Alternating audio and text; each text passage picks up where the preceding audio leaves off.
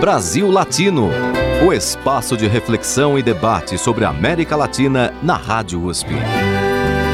Apresentação: Marco Piva. Olá, amigos e amigas da Rádio USP. Iniciamos mais uma edição do Brasil Latino, o programa que busca aproximar o Brasil da América Latina e a América Latina do Brasil. Na edição de hoje, temos uma discussão muito importante e interessante que tem a ver com o dia a dia de todos vocês. Vamos falar de gastronomia e de gastronomia em São Paulo, no Brasil e também na América Latina. Nossos convidados: Carlos Alberto Dória, doutor em Sociologia pela Unicamp, autor, entre outros livros, de formação da culinária brasileira e também com unhas, dentes e cuca. Ele mantém há vários anos o blog E Boca Livre, especializado em gastronomia e culinária. Também temos nos nossos estúdios a participação de Orlando Dantas, proprietário do restaurante Sabor Latino, que funciona com duas unidades no bairro da Pompeia, zona oeste da capital paulista. Bem-vindo, Carlos Alberto Dória. Obrigado pelo convite, Piva. É um prazer participar pela segunda vez desse seu programa. Orlando, bem-vindo ao Brasil Latino. Muito obrigado pelo convite e um oi a todos os ouvintes. Muito bem, vamos começar aqui com a mais recente obra do Carlos Alberto Dória, em parceria com Marcelo Correia Bastos, que é o livro A Culinária Caipira da Paulistânia, a história e as receitas de um modo antigo de comer. Dória, como é que surgiu a ideia desse livro? Bem, eu acho que a ideia de fazer um livro sobre a culinária caipira é, nasce da percepção de que nós não temos mais consciência do que foi isso. Né? Tirando, digamos, a cozinha mineira, que é mantida, estimulada né, pelo governo de Minas, como signo da mineiridade, né? no mais, em São Paulo, por exemplo, quando nós olhamos para trás, nós temos nossos avós, que são espanhóis, italianos, né? e raramente caipiras. Então é difícil você tocar nesse tema, né? Cozinha caipira. E, e nós fomos atrás disso. Eu, Marcelo, que é um cozinheiro que há algum tempo tem um, um, um restaurante é, que tem trabalhado em cima dessa tradição, é? eu convidei para fazermos juntos esse livro. E assim como também uma ilustradora que é do que é de Taubaté, que, que, tem proximidade com a cultura caipira. Então, esse livro é a síntese de se procurar uh, se apropriar da cozinha caipira. Né? E o que, que te chamou mais atenção nessa pesquisa? Olha, o que muitas coisas foram aparecendo, inclusive a gente contou é, com um auxílio precioso de uma pesquisadora que é mestranda aqui na história da USP, Viviane Aguiar, e nós descobrimos muitas coisas. Né? Talvez a coisa mais importante é a extensão do uso do milho na culinária caipira. Ela é a base, o milho é a base dessa culinária e não a mandioca como normalmente se fala para a culinária brasileira. Né? De fato, os guaranis né, que vêm da Amazônia e que chegam ao sul do país em torno do ano 1000 da, da era cristã, né, eles trazem consigo o milho. Né?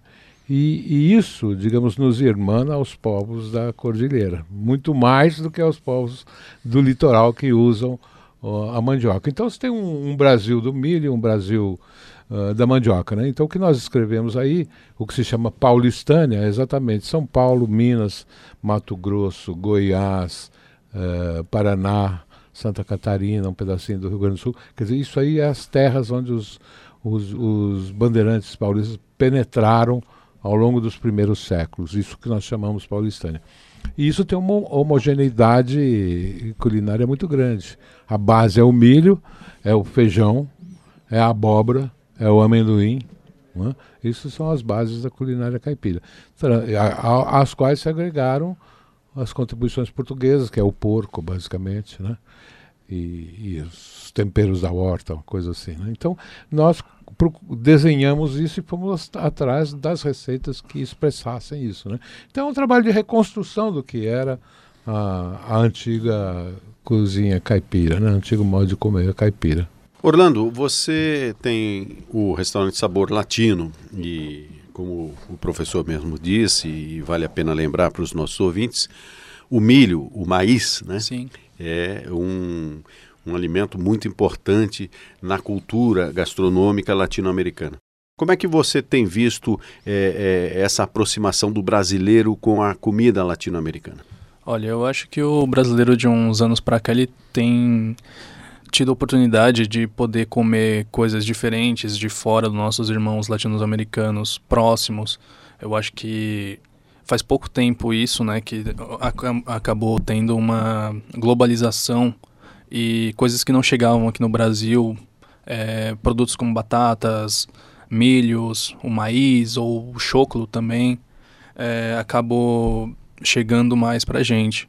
Antes eu acho que a gente tinha uma cultura muito americanizada. Eu acho que a gente não, é, não comia coisas que os latino-americanos comem. E o brasileiro de vez em quando ele se esquece que ele é latino-americano, apesar de ter uma língua totalmente diferente dos nossos irmãos. É, eu acho que nos últimos 10 anos a cozinha latino-americana no Brasil, em São Paulo, é, Paraná e alguns lugares próximos, elas ficaram muito mais fortes. Eu acho que de 2010, 2012 para cá, principalmente com a ascensão do ceviche, por exemplo, que eu acho que é o exemplo mais forte dos últimos anos, ele teve um ápice muito grande mais ou menos em 2012 e foi crescendo de lá para cá. E vamos agora para o nosso primeiro momento musical. Vamos ouvir Cio da Terra com Milton Nascimento e Chico Buarque. Brasil Latino.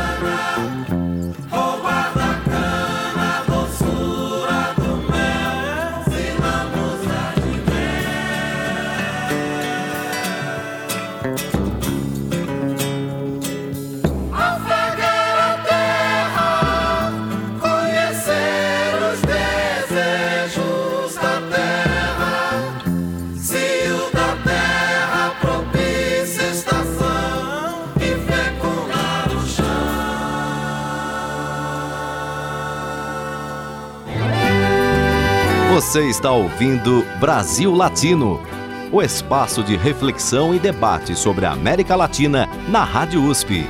A apresentação Marco Piva. E seguimos com o Brasil Latino, que na edição de hoje fala sobre a gastronomia. A gastronomia em São Paulo, no Brasil e na América Latina. Temos a participação de Orlando Dantas, proprietário do restaurante Sabor Latino, que fica aqui na Pompeia, bairro da Zona Oeste de São Paulo, e também do professor Carlos Alberto Doria, que, junto com Marcelo Correia Bastos, acaba de lançar o livro a culinária caipira da paulistânia, a história e as receitas de um modo antigo de comer. Sobre o livro, ainda, professor Carlos Alberto, nós temos aí essa tradição que aos poucos pode ir se perdendo e uma obra como a sua é muito importante para isso. Como dizíamos no primeiro bloco, né, a, a, culinária que vem dos nossos avós, dos nossos antepassados, ela pode acabar se perdendo. Como é que a gente pode combinar essa recuperação histórica com essa diversidade que a gente encontra hoje na gastronomia. Você diz diversidade de... De, de sabores, de origens, é. de várias, é, de várias acho, partes do mundo. Né? Certo. Eu acho que a característica dos centros metropolitanos é exatamente a diversidade. Né? Quer dizer, isso acontece em São Paulo, em Buenos Aires, em Nova York, etc. Né? Agora, nessa, nesse panorama diverso, faltava uma casa, que é a cozinha caipira. Se você olhar o Guia Quatro Rodas dos anos 80, 90, não tem cozinha típica regional paulista. É, só tem baiana, mineira, etc. Né? Então, o que, nesse, nesse, sob esse aspecto que nós procuramos é, trazer a consideração, é a inteireza desta cozinha, desta cozinha uh, caipira. Né? Então, é, é evidentemente que a sua aceitação, pelas, especialmente pelas elites de São Paulo, é muito duvidosa. Né? Eu já conversei com vários uh, proprietários de restaurante né, que falam que os seus clientes não, não gostam de farinha de milho, não gostam de pimenta, não gostam de farofas. Né, quer dizer, é uma coisa que tem uma certa resistência. Né? Uma resistência cultural ou de desconhecimento? Cultural e de desconhecimento né, também. Ambas as coisas são culturais. Né? Se eu desconheço uma coisa é porque eu conheço demais outra. Né? Hum.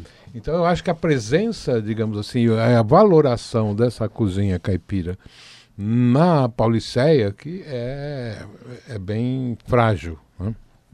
E esse livro, enfim, procura quebrar um pouco os tabus né, que, que, que separam isso do grande gosto popular. Né?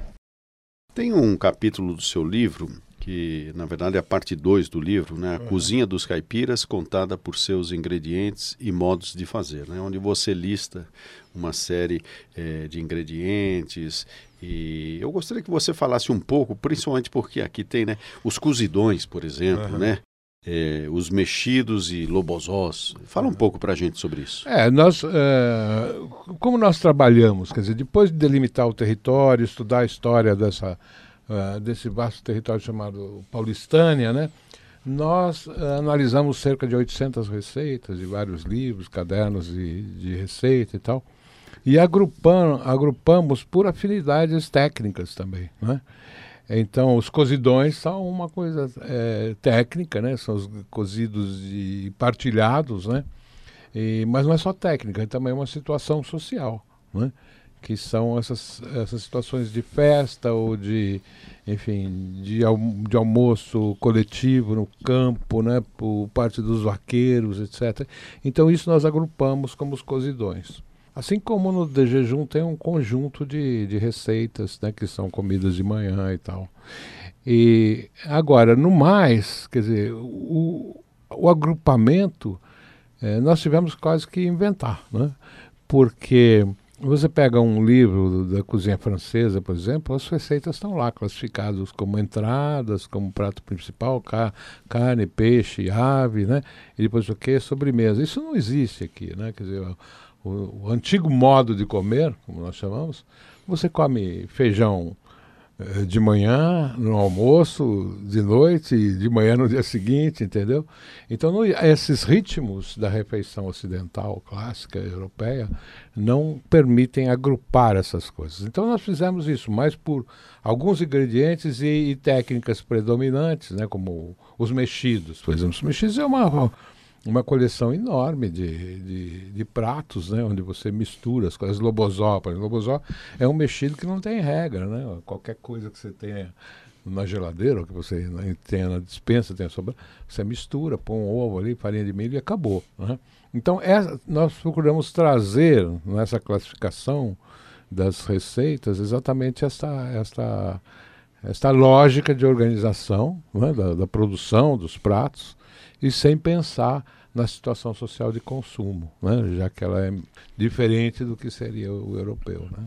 Orlando, do ponto de vista da sua clientela, quem que frequenta um restaurante latino-americano? Olha, a gente no restaurante, eu acho que em qualquer tipo de restaurante hoje em dia, a clientela está bem variada. Creio que temos clientes latino-americanos, temos clientes é, europeus, americanos, todo tipo de cliente, paulistas, paulistanos, é, pessoas de outros estados do Brasil, todos estão certa curiosidade de experimentar os nossos pratos e os pratos dessa culinária.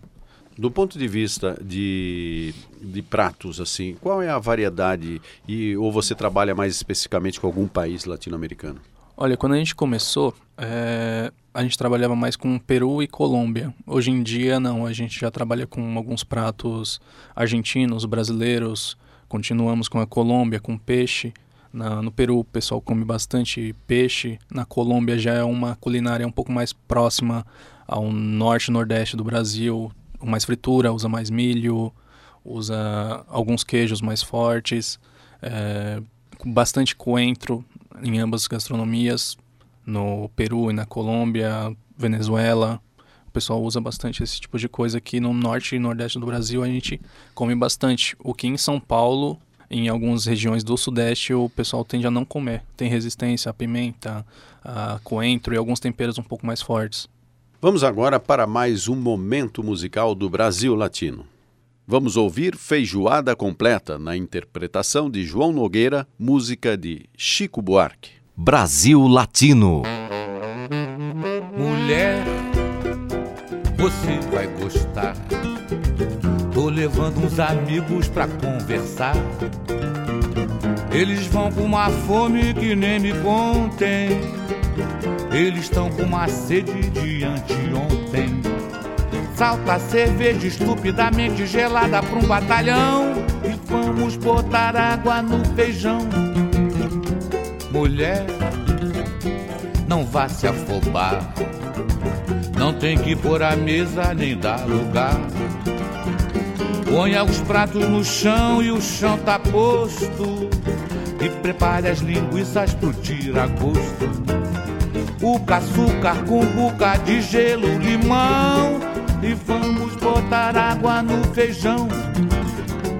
Mulher, você vai fritar um montão de torresmo pra acompanhar. Arroz branco, farofa e a malagueta, a laranja Bahia ou da seleta. Joga o paio, carne seca, docinho no caldeirão e vamos botar água no feijão mulher, depois de salgar, faça um bom refogado que é pra engrossar. Aproveita a gordura da frigideira pra melhor temperar a couve mineira. Diz que tá dura, pendura, fatura no nosso irmão e vamos botar água no feijão. Mulher, você vai gostar Tô levando uns amigos pra conversar. Eles vão com uma fome que nem me contem. Eles estão com uma sede de anteontem. Salta cerveja estupidamente gelada pra um batalhão. E vamos botar água no feijão. Mulher, não vá se afobar. não tem que pôr a mesa nem dar lugar. Põe os pratos no chão e o chão tá posto. E prepare as linguiças pro tira-gosto. O açúcar com boca de gelo, limão. E vamos botar água no feijão. Mulher, você vai fritar um montão de torresmo pra acompanhar. Arroz branco, farofa e a malagueta a laranja Bahia ou da seleta. Joga o paio, carne seca, docinho no caldeirão e vamos botar água no feijão. Mulher, depois de salgar, faça um bom refogado que é pra engrossar. Aproveite a gordura da frigideira pra melhor temperar a couve mineira. Diz que tá dura, pendura a fatura do nosso irmão. E vamos botar água no feijão. Você está ouvindo Brasil Latino, o espaço de reflexão e debate sobre a América Latina na Rádio USP. A apresentação: Marco Piva. E voltamos com Brasil Latino, que na edição de hoje entrevistou Carlos Alberto Doria, um autor é, dedicado aos assuntos da gastronomia, um pesquisador importante é, que acaba de lançar, junto com Marcelo Correia Bastos, o livro A Culinária Caipira da Paulistânia, a história e as receitas de um modo antigo de comer. Ele trouxe hoje para o Brasil Latino uma série é, de informações muito importantes, especialmente aquelas que buscam resgatar uma história importante da cozinha, é, não só de São Paulo, mas de toda a, a, região sudeste, e que com o tempo acaba realmente se perdendo. Então, o Carlos Alberto Dória, eu recomendo esse livro porque é, é um pesquisador muito sério, uma pessoa que tem se dedicado ao tema e que certamente, para quem gosta de gastronomia, não só de se alimentar, mas também de conhecer, de ter acesso a esse conhecimento, que então possa também comprar esse livro, A Culinária Caipira da Paulistânia. Eu estou fazendo essa propaganda toda sua, Carlos Alberto, porque eu conheço realmente o seu trabalho. Eu acho que ele traz uma contribuição muito importante, especialmente nesses tempos de redes sociais, onde as informações são muito rápidas, inclusive na, na, na gastronomia também. Essa questão do fast food, que aliás eu gostaria que você comentasse um pouco uhum. essa atualidade do fast food, que seria interessante a gente comentar aqui também. Não, eu acho que escrever um livro só tem sentido se você acha que, que pode oferecer algo inovador no cenário cultural, não é? Não há nenhuma razão para ficar repetindo coisas que as pessoas já sabem, né? É, como às vezes muitos livros de receita fazem, né? Quer dizer, produz e tal. Esse é um livro que procura ser mais sintético, mais é, objetivo, né? nenhuma das receitas aí tem modo de fazer, portanto ela é um, é um livro para pessoas que já sabem cozinhar, não pretende ensinar ninguém a cozinhar, não é? E, e isto exige, digamos, uma dedicação tanto do pesquisador quanto do leitor, né? o que afasta do universo do fast food, que não exige nem tanta dedicação de quem propõe, e nem de quem consome, né? Quer dizer, você comer um, um, um, hambúrguer do McDonald's, você sabe exatamente o que é, né? E eles eram para ser sempre aquilo mesmo, né? E nós sabemos que não é uma grande coisa, né? Os próprios hambúrgueres melhoraram muito no, no Brasil, né? O que se afasta desse modelo do fast food, né? É, tradicional. Então acho que isso é importante. Né? A culinária é uma coisa dinâmica, está sempre em mudança, os hábitos das pessoas, o conhecimento sobre o passado, etc. Né? E, e o que nós quisemos trazer foi isso, né? Exatamente uma que se faça, que conscientemente reconheçamos que existe aí um território que a gente mal conhece em termos culinários e que passa a estar disponível através do livro. Orlando, em relação à, comida latino-americana, né, a gastronomia latino-americana, eh, nós temos aí, como você lembrava no bloco anterior, uma forte presença, inicialmente, da comida peruana, né, que é uma comida reconhecida internacionalmente. Quais são as principais características dessa comida que a torna assim tão é, importante? Bom, eu acho que primeiramente o frescor de todo o produto que você usa para poder fazer as preparações, os pratos, as sobremesas. Você tem que ter sempre o produto mais fresco, o peixe mais fresco, o peixe do dia, a melhor carne. É, trabalhar sempre com frescor e amor também, né? Eu acho que você precisa ter sempre amor pelo que você faz e sempre buscar coisas novas para você colocar no seu restaurante, estabelecimento, porque eu acho que hoje em dia em São Paulo o pessoal tem querido cada vez mais novidades, mas não feitas de, de má fé ou coisas fake. As pessoas querem autenticidade no que elas comem, nos pratos. Como o próprio Dória falou, aqui no, no a culinária tem cada vez ficado mais difícil de você conseguir comer algo autoral, é, tentar relembrar os nossos antepassados, os nossos avós. É, no nosso restaurante eu tento colocar não só comidas latino-americanas de fora do Brasil, como também do, do nosso próprio espectro, né? no nosso próprio âmbito de culinária.